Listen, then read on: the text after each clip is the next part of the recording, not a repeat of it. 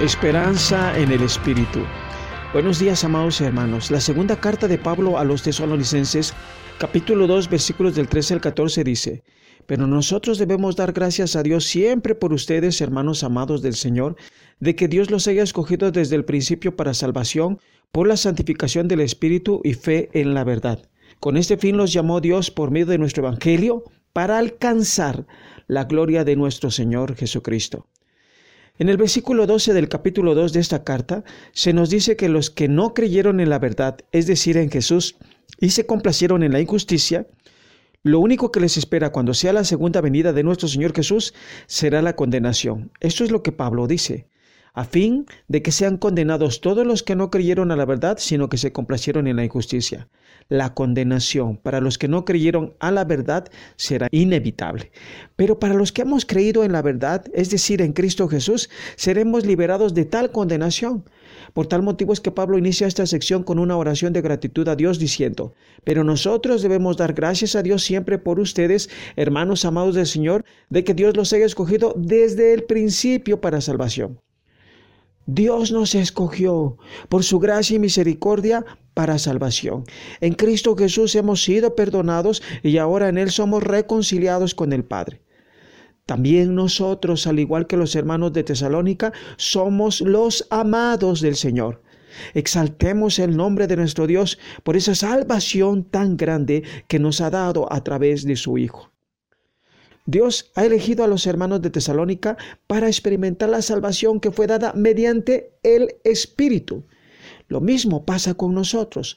Leamos lo que dice Pablo al respecto, de que Dios los haya escogido desde el principio para salvación por la santificación del Espíritu.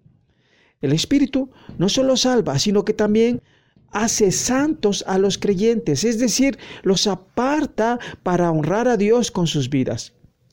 Ante tal regalo tan maravilloso, Pablo anima a los hermanos a permanecer firmes en las enseñanzas que han recibido tanto por parte del apóstol en persona y por carta, la carta que ahora nosotros estamos leyendo. Miren lo que dice, con este fin los llamó Dios por medio de nuestro Evangelio para alcanzar la gloria de nuestro Señor Jesucristo.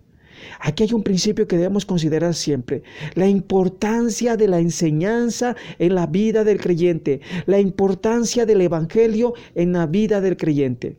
No podremos permanecer firmes si no somos participantes de la palabra de Dios. Si no nos alimentamos de la palabra, no podremos estar firmes ante los ataques del maligno o ante nuestra propia carne. Oremos por cada hermano y pidamos a Dios que todos anhelemos su palabra día tras día y que su espíritu siga transformando nuestras vidas. Permítame terminar con una oración. Padre Santo, te doy gracias porque un día tuviste misericordia de nosotros y fuimos alcanzados por tu gracia. Gracias por haber enviado a tu Hijo a morir en la cruz por nuestros pecados. Gracias porque tu Espíritu ahora mora en nosotros y nos ayuda a vivir de manera santa, porque tú eres santo. Sigue guiando con tu Espíritu a cada uno de mis hermanos que están escuchando estos devocionales. Y te suplico por aquellos que luchan por tener comunión contigo.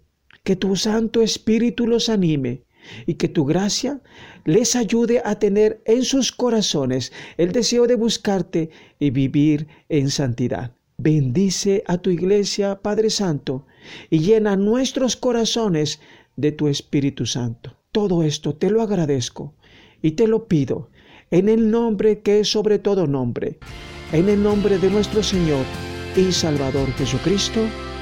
Amén.